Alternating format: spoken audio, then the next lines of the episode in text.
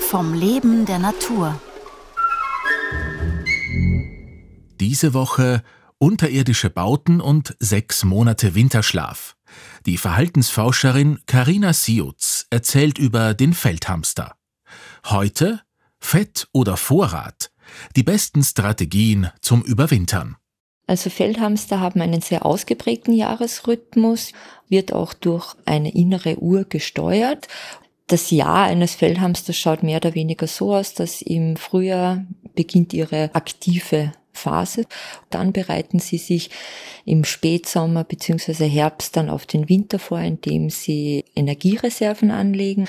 Und dann im Spätherbst beginnt dann die Winterschlafphase. Also sie halten dann von grob September bis März Winterschlaf.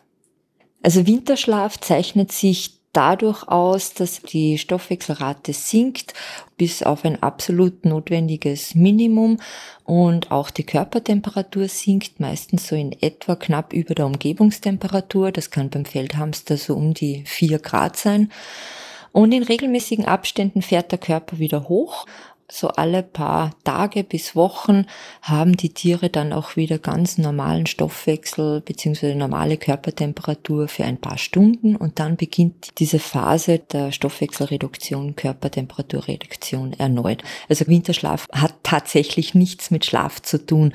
Also während dieser Phasen ist mehr oder weniger auch die Gehirnaktivität auf einem absoluten Minimum bis gar nicht vorhanden. Also das hat nichts mit Schlaf zu tun.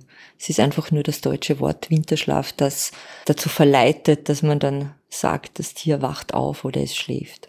Männchen und Weibchen unterscheiden sich hinsichtlich ihres Winterschlafverhaltens dahingehend, dass die Männchen viel längere Winterschlafphasen haben als Weibchen. Also die beginnen relativ zeitig im Herbst mit ihrem tatsächlichen Winterschlaf und halten dann bis Anfang Mitte März Winterschlaf. Und die Weibchen, die beginnen nicht sofort mit ihrer eigentlichen Winterschlafphase. Also auch Weibchen verschließen dann im Herbst ihre Baue, ziehen sich zurück, sind nicht mehr an der Oberfläche aktiv, aber beginnen auch nicht sofort mit dem Winterschlaf.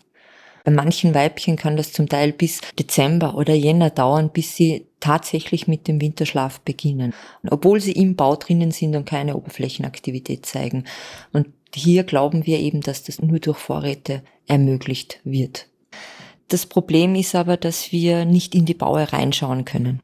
Also unsere Beobachtungen deuten ein wenig darauf hin, dass die Männchen eher auf Körperfett setzen, wie man es eigentlich von Winterschläfern kennt, wie zum Beispiel Murmeltier oder Ziesel, und die Weibchen aber viel mehr von ihren Vorräten abhängig sind. Also Weibchen haben eine sehr lange Fortpflanzungsperiode und nicht so viel Möglichkeit, Zeit im Vorfeld dann auch ähm, Körperfettreserven anzulegen. Das heißt, hier scheinen die Vorräte entscheidend zu sein. Also das heißt, dass Weibchen viel öfter die Nahrung, die sie finden, dann auch tatsächlich in ihre Baue eintragen. Wenn man dann einen Hamster, der zum Beispiel von der Nahrungssuche am Weg zurück ist in seinem Bau, dann kann es sein, dass man einem Hamster begegnet, dessen Backentaschen wirklich prall gefüllt sind. Feldhamster haben Backentaschen, also die sind teilweise bis zu sieben Zentimeter lang, beginnen einfach im Mundbereich und ziehen sich dann seitlich am Kopf entlang bis hinten zu den Schulterblättern. Und die Vorräte, die ein Weibchen über den Winter zur Verfügung hat, spielen eine enorme Rolle im nächsten Jahr für den Fortpflanzungserfolg. Also wir haben zum Beispiel eine Studie durchgeführt, in der wir vor dem Winter manchen Weibchen Sonnenblumenkerne angeboten haben. Und dann haben wir im nächsten Jahr uns den Fortpflanzungserfolg angeschaut von diesen Weibchen und da hat sich dann gezeigt, dass jene Weibchen, die diese zusätzlichen Vorräte erhielten, mehr Würfe und mehr Jungtiere produzierten als jene Weibchen, die keine Vorräte hatten. Morgen um fünf vor neun, wenn der Paarungstanz beginnt.